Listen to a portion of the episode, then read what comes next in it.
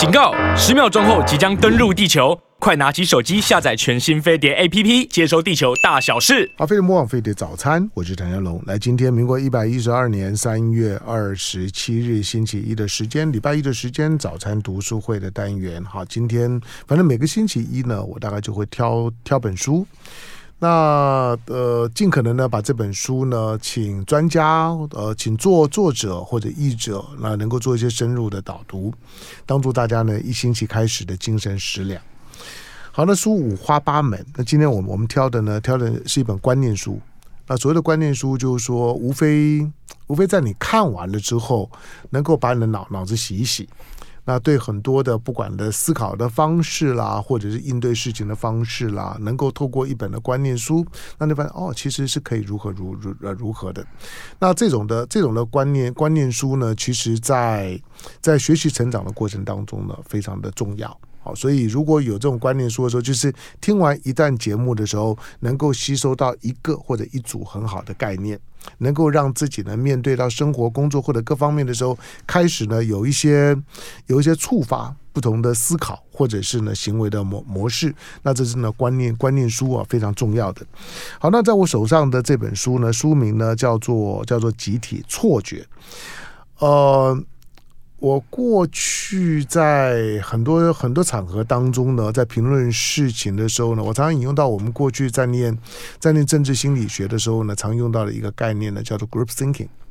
那 group thinking 呢，其其其实有有有点那样的味道，就是在一个团体当中来讲，他会你以为呢集思广益，你以为呢三个臭皮匠胜过一个诸葛亮，讲起来是没有错。可是呢，在一个团体当当中，你会发现呢，经经常呢那种的就群体群思的效果并没有出来。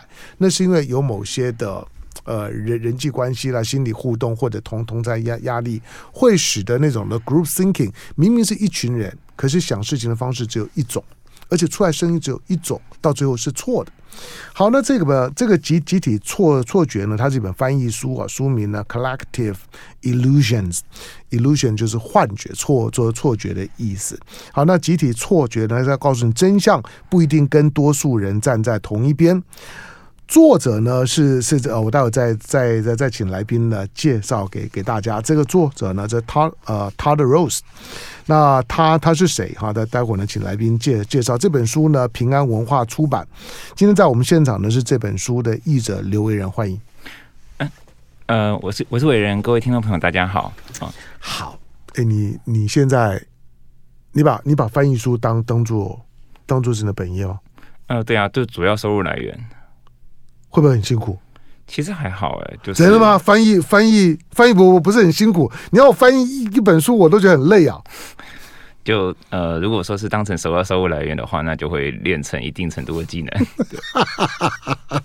好吧，好吧，来，那那我先问你好了。第一个就是说，他们为呃为什么把这本书交到你的手里？呃，其实我看到这本书的时候，嗯，它还只是一个 proposal，就是一个简介，还没有没有写出来。嗯，这本书的作者呢，呃，是对 Todd Rose，他是一个哈佛教授，他算是做应用心理学的，嗯。啊，就是从应心理学出发去找出说人可以怎么找到自己的机会，嗯嗯。啊，然后寻找说呃帮助个人的方法这样子，嗯。啊，他也办呃。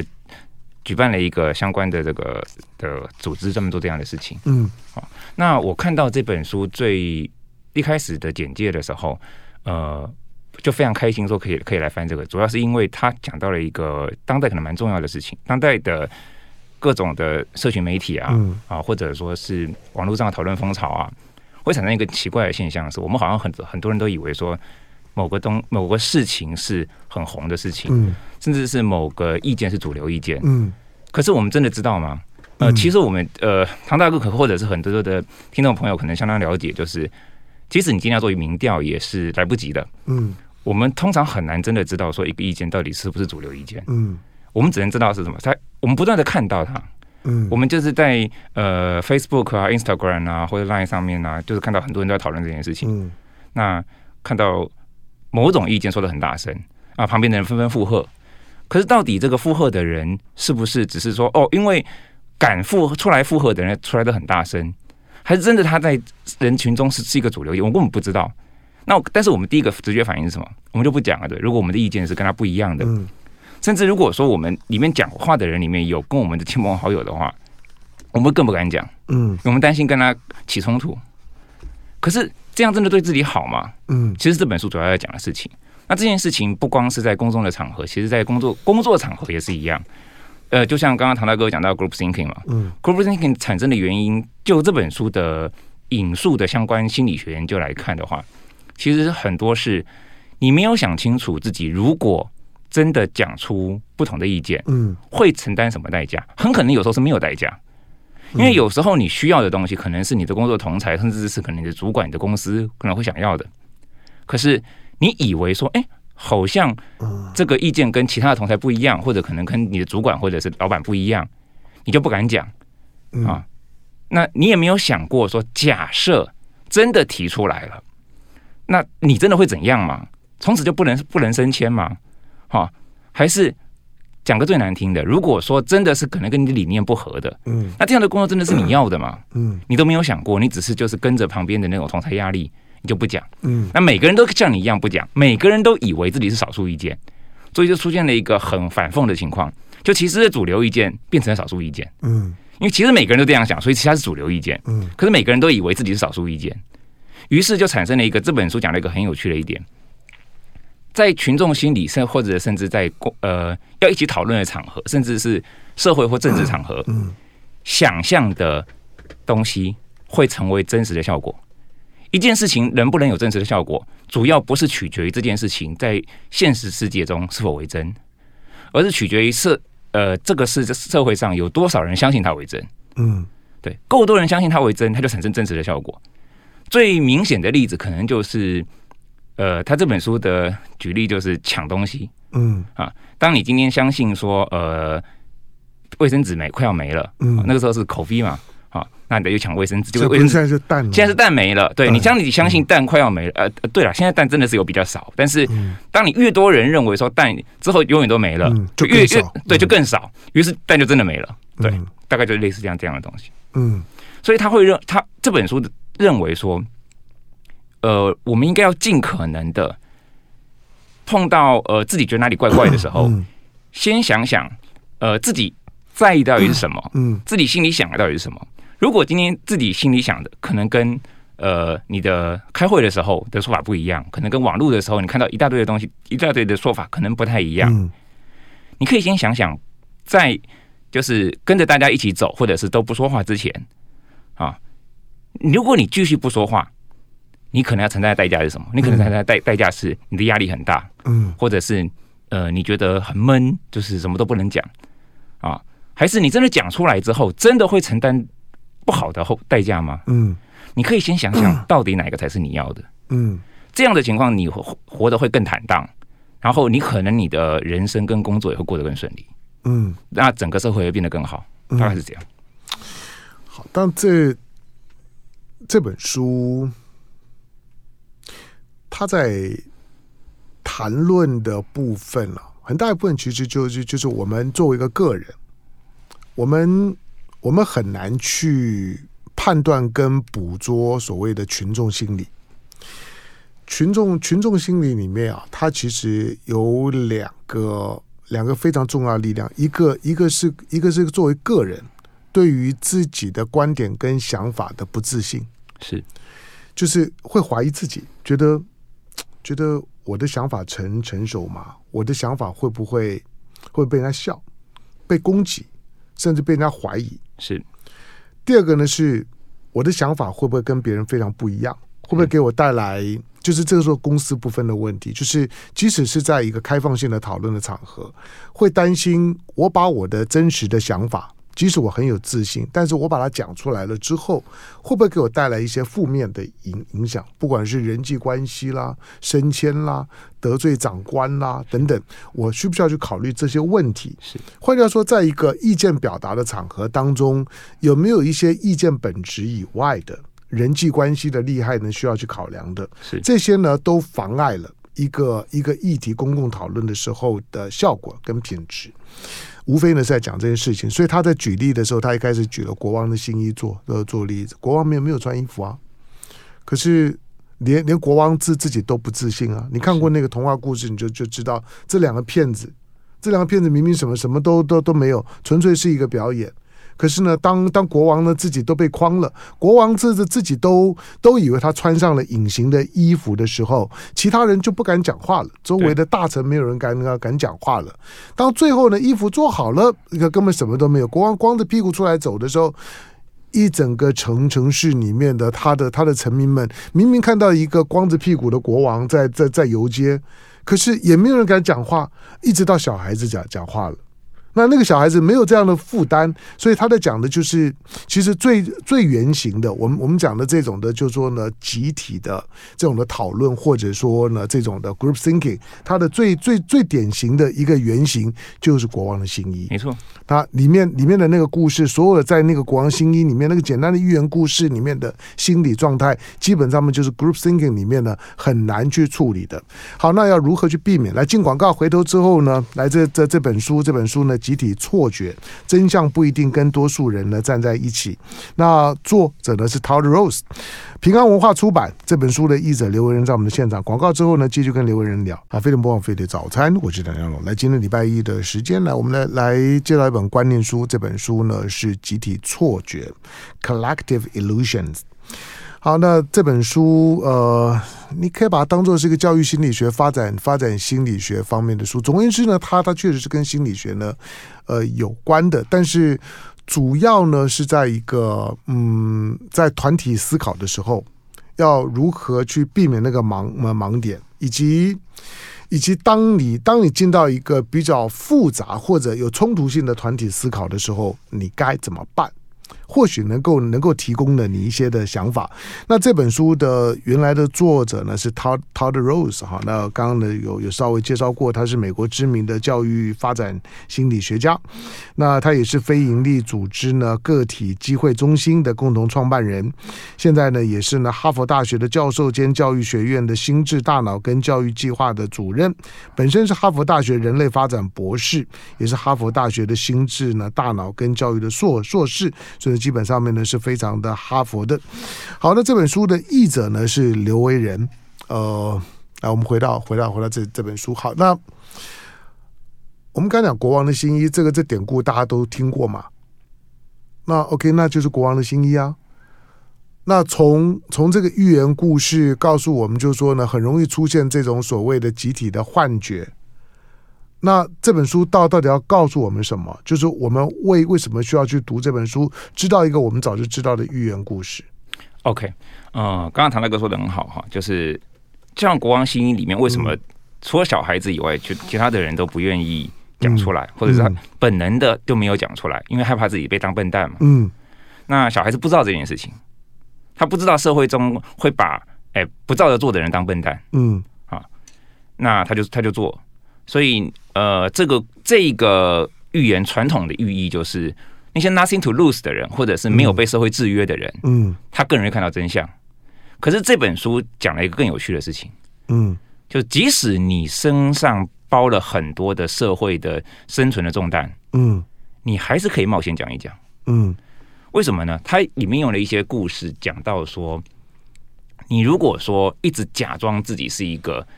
根本不是的人，你伪装成别人，嗯、其实你可能心里的负担更大。嗯，他讲了一个《无间道》的故事，《无间道》这个呃，对，离现在有点距离了，大概十几年前的电影哈。对，呃，是现实世界的《无间道》，基本上跟电影中几乎没什么差别，就是有一个很厉害的警探，啊，然后接了 FBI 的特种任务，去伪装成黑道，啊，然后要破获那个西岸湾区的一个很大的一个黑手党。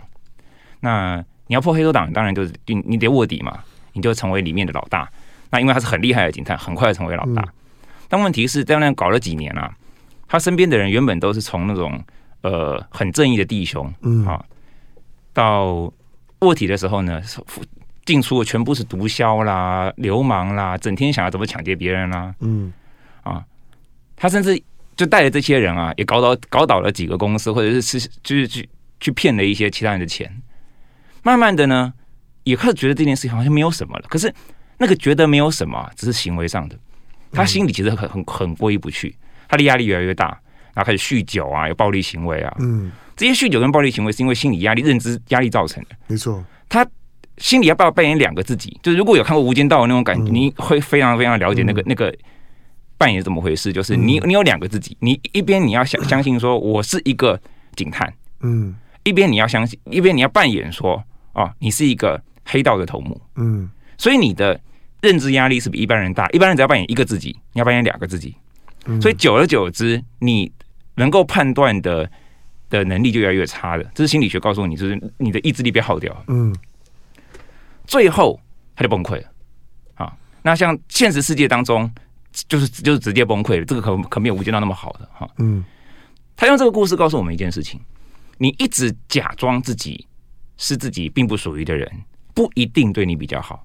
就像《国王新衣》里面的那些民众，如果你一直都哦。看到大家都用很蠢的方式哦，说这个光看到做的好漂亮啊，整天就是歌功颂德啊，你自己过的生活不一定比较好，对，呃，可是比较安全，对，有趣的就在这里，那输了会怎么样？嗯。很很多人都都都是安全第一，是，其实这是我们在很多的社会关系、人际应对的时候的生存法则的第一法则，安全第一。对，那既然安全第一，对这件对我并不重要的事情，我何必要去扮演那个说说真话的人呢？哦，对，嗯，其实这本书好，我觉得好的一点在于，它并不是说我们为什么要去说真话，嗯，而是它提醒了我们，那输了会怎样？嗯。即使你今天讲出来了，哈，你丧失了，例如说升迁的机会，嗯，或者可能真的被某个人讨厌了，有可能，其实非常有可能的，那会怎样呢？因为其实他这这有两个选选项跟可能性的，你要么你就继续不讲，不讲你的压力越来越大，你继续归在你的原本的呃群体里面，嗯，是目前的安全，好，那把事情往后拖。另外一个是你冒个险，可能不一定一次要把所有的事情全部讲出来，你可以先试出一些讯号。嗯，好，我等下可能会讲一下试出讯号是很有趣的事情。你可能试出一些讯号，让大家发现说，哦，讲出有人讲出来了。嗯，啊，那你的心理压力会小一点。嗯，你的问题不会一直有往后往后拖。嗯，那也许你会输，可是我们常常都这个是也是大家都清楚的事情嘛，大家不都呃。例如说，为了工作啊，哦、呃，为了人际关系啊，然后虚与委蛇啊，搞了几年、十几年，最后发现说这是人生一场空啊。嗯，就这个人生一场空，其实是很大的后悔啊。你不一定是值得的。嗯，与其一直这样子不解决，最后几年、十几年人生一场空，可能你当下成为当下的就是异议分子，或者是 loser，一点点的 loser，嗯，说不定对你来讲，可能反而比较有利。嗯。那但是，因为我们人，我们就是演化造造成的这种就是群众心理的天性，我们很容易从众，嗯，造成了其实我们没有办法理性的思考，到底哪一个对我们才有利？嗯，其实，在绝大多数的情况之下，当呃一件事情违反你的道德或者是你做事的直觉的时候，嗯，很可能大多数的人跟你想的是一样的，反而你觉得很奇怪的东西，是真的哪里有问题？嗯。接下来就讲到另外一个，就是刚刚说放出放出信号这件事。呃，这本书并没有直接提到，但他讲了有一不断的提了一个东西，就是当很多人都相信它为真的时候，它产生真实的效果。嗯，这其实在讲权力 power。嗯，权力的的有趣之处就在于说，越多人相信它是真的，它就越像是真的。权力是来自于说你如何去影响他人，如何去影响世界，如何去支配他人。所以今天如果领导者或者说是这个规矩，社会上的规矩，要对你或者对世界施展权力，那绝大多数的人都不相信，事实上他是没有权利的。嗯，这本书也用那个一个很有名就，是那个捷克总那个前总前总统哈维尔，他是一个革命家，嗯、是讲了好几个故事，讲过这件事情，就是说，当一个社会上越多人不相信当时的那个共产的那个标语的时候，嗯，他就放出了一个信号，好，一当有一个人。呃，不照着政府说的东西贴标语，他就放出一个信号，好像好像贴标语没有直接的关系，嗯，不会当下就死掉，就说你可能就是丧失升迁机会啊，丧失配给的机会。可是越多人看到这个信号，就发现哦，原来是纸老虎，于是他实质上丧失权利了，嗯，政政府实质上丧失权利了，或者任何统治者实质上丧失权利。这个时候，其实你继续去反抗，或继续说真话，或继续怀疑，事实上是没有任何风险的，嗯。所以一个东西有没有风险，跟你有没有放出信号很有关系。嗯，这本书并没有要求你直接一下子百分从百分之百的隐瞒，直接跨度到百分之百的真实，这不可能，这风险太大了。嗯、但你可以，你可以一点一点的放出信号，嗯，或者甚至在放出信号之前，你可能不一定要放出信号，你可以先想想，这样的人生真的是我要的吗？我要的是现在暂时输一下，还是未来的我悔不当初？嗯，大概是这样。好，在我们现场的是刘呃刘为仁，刘为仁呢是这本书的译者。好，那这本书叫《集体错觉》（Collective Illusions），真相不一定跟多数人站在同一边。我们为什么要跟多数人站在同一边？其实有的时候是一种的一种的短暂的舒服，跟多数人站在一边呢、啊，会让你有一种短暂的舒服。这种短暂的舒服，包括在。不管是在群众抗争的场合啦，或者是在网网络上面，大家在在在吵架带风向都一样。你你言我一语的，如果如果如果站在呢人多的那边的时候，啊，那个那个开开心多了，就是跟你跟你呢很孤单的，想要去发出自己的声音，然后呢去突破呢那那些呢大量的重复，不管是恶意的带带风向的这些 po 文，或者是呢或者是呢发发动的网军呢对你的围围剿，那个呢要轻松很多。好，但是我们我们在讲，就因为它有一个它有一个。他有一个心理的机转的问题，就是说，其实从众、从众或者说这种的群众心理，它的本质是一个防卫机制，是是人的防防卫机制机制。我说安全第一，是就是就就就算对我来讲会有一点，会有一点觉得觉得觉得昧着良良良心，就是违违反了自己真实的想法，可是安全。那对我来说呢，我失去的那些部分没没那么重要，所以其实，在大大小小的公共领域里面来讲，它都存在的，就是说呢，那个从众的那个力量，它是非常非常大的。因为对大部分人来来来讲，枪打伸头鸟，尤尤其在我们的传统教育里面，这在我们的传统教育里面呢，特别的明显。闽南话讲说，帕卡给你，卡不会丢枪，丢一样的的道理。枪打伸伸头鸟一样的道理，即使像像是胡适这种的哲哲哲学家，都会告告诉你说，不敢为天下先了，故能成其长。这种老老庄思思思想，没有用的木头才能够活最久。这个呢，都都是我们的传统观，其实它是有哲学层次在背后去推动。我们认为认为呢，就是至少门前雪。不管把他人瓦瓦上霜，无非呢都是有相同道理，就是说你管人家这么多干嘛？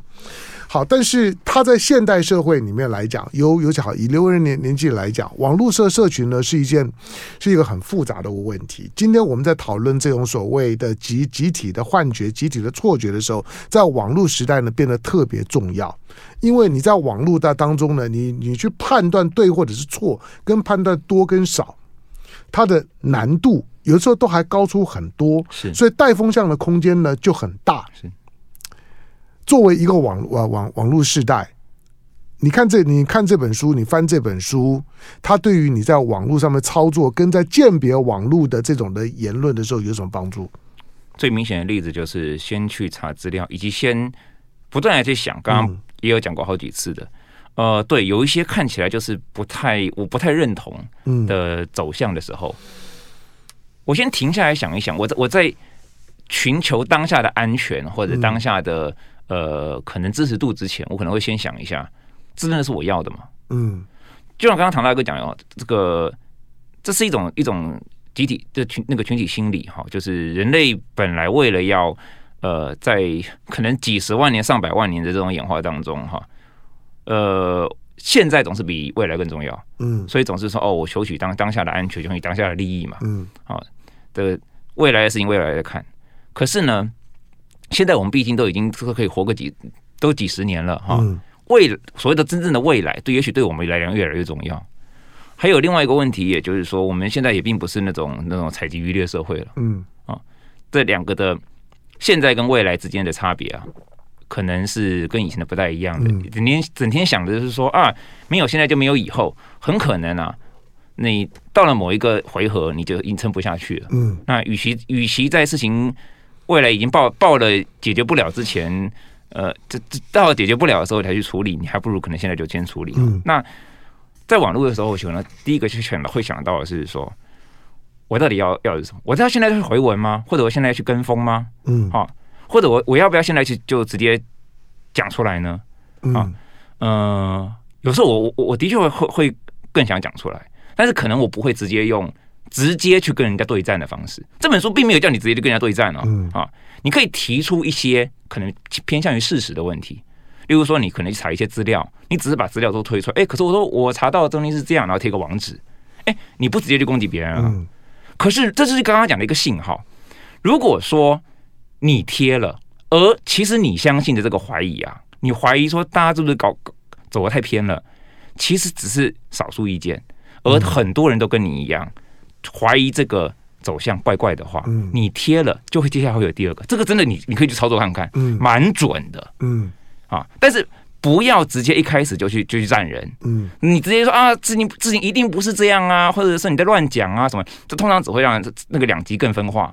但是你可以贴一些就是你查到的资料，给大家一些信号，暗示说很可能那个讲的很大声的，嗯。并不是真相，而且大多数人都不相信。嗯，我觉得这样就可以。至少我自己的经验是还蛮好的。嗯，好。当然，现在因为有有一些的网络操作的手手法，网军了、啊，可以就是说呢，大量的机器人啊，重复贴贴文啊，这种呢，在议题第一个就抛议题，自问自答。就是先先先丢个议题，然后自己再来回回答，带动风潮了之后呢，把风向带到自己要的方向去，去塑造一个更大的对自己更有利的气氛。背后可能是个人的偏好，也也有很多时候可能是商业的操作。进广告之前，我问你啊，你你在你你觉得你有在网络上被霸凌过吗？嗯，其实并不多。嗯。因为因是有一些，就像刚刚讲，你使用一些手法，哈，像刚刚那样的技巧，嗯，呃，可以暂时躲过，嗯，那个直接的攻击，但是又可以讲出自己的声音，就这样。嗯、对，你你觉得你觉得这种的，当你大部分人在发言的时候，能够像你说的这种，就是说抛出一些带有真能够反映自己想法，然后呢质疑。在网络上面一些主流的声音，或者那种呃比较强势的声音的这种的做法，他他真的能够得得到一些一些一些正向的回回馈回应吗？可以，其实啊，还有一件事跟你在哪个群群体有关，嗯，你得先知道你所去的那个群体大概是怎么样的群体，嗯，有一些群体真的就像刚刚唐大哥讲，那种是给人家抒发。他的不满，或者是可能要继续加强他所心里相信的那个感觉，嗯，他是真的相信，那个不是群体那个集体错觉，嗯，那一群人就真的这么相信的，那你去跟他讲这个没什么太大意义啊，嗯，那个不是你要沟通的对象，能够沟通的对象是你可能还不是很确定他到底是方向是哪往哪里走的，嗯，那个情况之下才有这本书讲的集体错觉的情况，嗯。对，好，在我们现现场的呢是刘维仁，刘维仁呢是这本书的译者，好，那这本书叫做《集体错觉》（Collective Illusions）。那我们挑挑这本书的目的呢，就是这个问题，不管是在我的工作上面，或在我们的人际日常里面，其实经常都出现。很多时候，更多的人呢是沉默的大多数。是对于一个议题出来了之后，反正我又不是当事人，对，而且老实讲，我也没这么关心。那我说多了，也不见得有好处；我不说又不会怎么样。所以大部分的时候呢，真正你遭遇到的困难是，许多人即使知道这件事情，可是我选择沉默。我基本上面连想。表达的那种积极的态度都都没有，它会使得呢许多的事件的讨论，或者一个比较严肃的，不管是在在办公室里或者在政府机关里面某一个政策的讨论的时候，他会受到先天的这种的心理跟社社群关系很大的框限，就是我们讲的 group thinking。好，那我进广告，回头之后呢问伟人，就如果说你今天作为一个 leader，一个决策者。你很你很清楚的知道，人在意见的表达，在在在群体这种的群群体心理里面来讲，就会有有这种的惯性，要不然就是沉默，要不然就从众，呃附和，就是我们常常讲拉拉队，就是这个这很很麻烦。你你常常把不知不觉把把自己在球场当中的那种的气氛用在你许多的职场当中，你就是习惯当个拉拉拉拉队，喊口号我就跟着喊两句。至于呢，为我为什么或者我信不信，没没那么重要。那你作为一个作为一个 leader 的时候，你如何去突破这一点？进广告，回头之后继续跟刘文聊。好，飞碟播报飞碟早餐，我是谭家龙，来推荐一本书。好，今天的早餐读书会的单元，这本书为什么我们宁可欺骗自己，也不敢跟别人不一样，也不敢跟别人不一样，而不是跟别人一样。这本书的英文呢叫做 Collective Illusions。好，那作作者呢是一个是一个发展心理学方面的专家。哈，他一直都在那哈佛大学，那哈佛的硕士博博士在哈佛的系统里面工工作。好，那这呃这本书呃。集体翻译呢叫集体错觉，那译者呢是刘刘维仁出版社呢平安文化出版，你在网络上面市面上面呢都可以找得到。我会建议大家呢，每个阵子你就要看一些观念观念书，因为观念书观念书是帮我们洗大脑的，就是。能够能够呢调整我们的思考，知道呢自己的一些的思想或者思考的盲点跟困境，那有助于呢提升了我们自己呢思考跟应对的品质。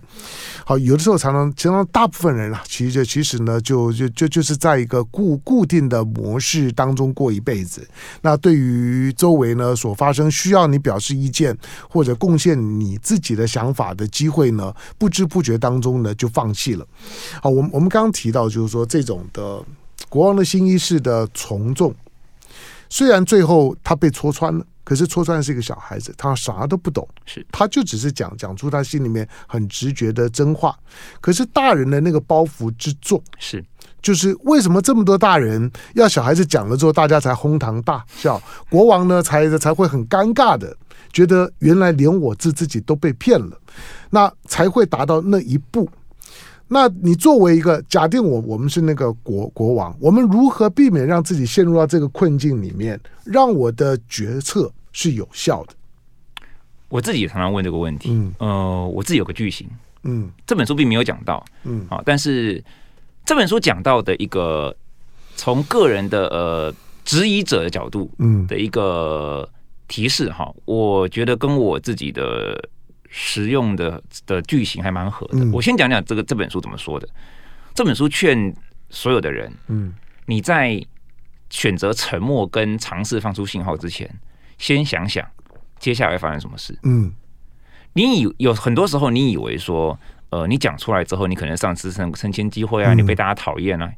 可能并没有你想象中是那个样子，很难那么理性吧？而且有时候很多人跟你想的不，他越越想越害怕，越想越害怕。对，这是这是第一个问题。沉默呢，经常就就是因为简单一想的时候，算了吧，我我干嘛要冒险呢？对，没错，理性的人很少。但是就像刚刚唐大哥讲的哈，你今天如果是领导者或者说是小队长的时候哈，用同样的思维可以讲一句话。我常常讲，所以该怎么做？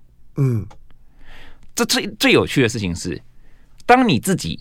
或者是你你听到的这个意见听起来很理所当然，嗯，哈，好像完全就是很顺啊，都完全都不需要去进一步思考的时候，哈，这句话最有用，嗯，你就问说，哦，好，那那我们就先这样，那所以接下来该怎么做？嗯，往下细问的时候，哈，问题就出来了。如果这件事情真的是 OK 的，那把它 break down 到细节，越到细节，它会看起来越像是真的。如果它是真的的话，如果它是可疑的话，你大概就会听到哈，有人开始支支吾吾了。嗯，他开始说啊，这边就是就开始有一种像是魔法一样的那个、嗯、那个跳步骤就出来了，那你就往那个魔法跳步骤去问，继续问下去，嗯，啊，可能大家就会停下来，而且可能其他的伙伴里面，如果一开始就有怀疑的，甚至可能只是要随便这样吃瓜随便讲讲的哈，意见就出来了，那也许这个时候大家就可以停下来，因为这时候停下来开始继续想，或者是去收集一下资料，总比就只是。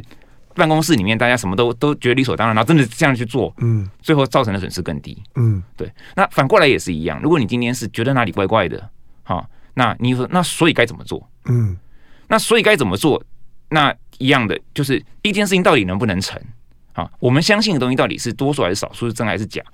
通常是越落地，嗯，好，越能够知道，而不是都是都在我们自己的脑袋里面。没错，那我们的脑袋其实是不太可信的。嗯，对，大概是这样。好，当我们在在做，不不管是生活、工工作或者公共事务的参与的时候，其实它它充满了盲点。是这些的盲点，如果没有经过一些自我的训练，第一个自自己本身呢，就会是就会是那种的那种的群众心理附和式的啦啦队的成员的一一部分。第二个就是说，他终究不是在一个运动的竞技场当拉拉拉队呢，是因为一种的情感上面的需要。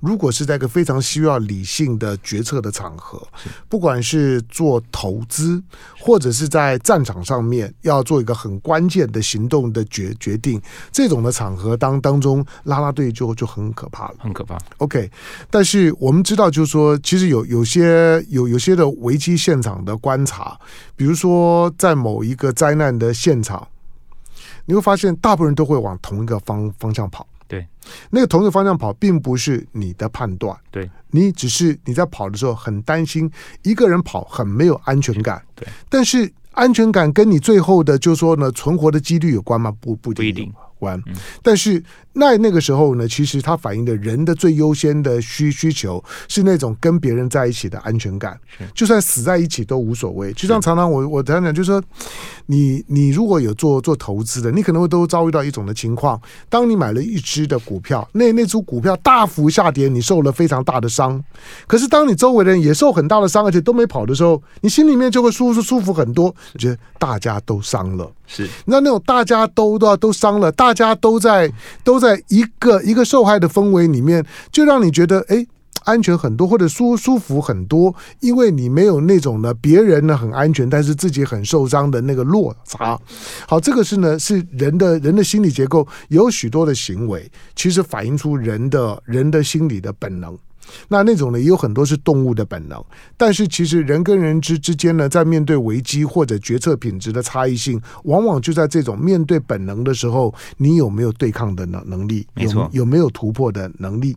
好，那这本书呢，他在讲的所谓的集体的错觉，他他他不是个人，其实个人有的时候，如果如果你有些思考的盲点或者犯了错误，我觉得那还比较单纯，嗯，因为因为。你会你会付出的代价跟你个人有有关，而且有时候很很很明显，你就会知道错了。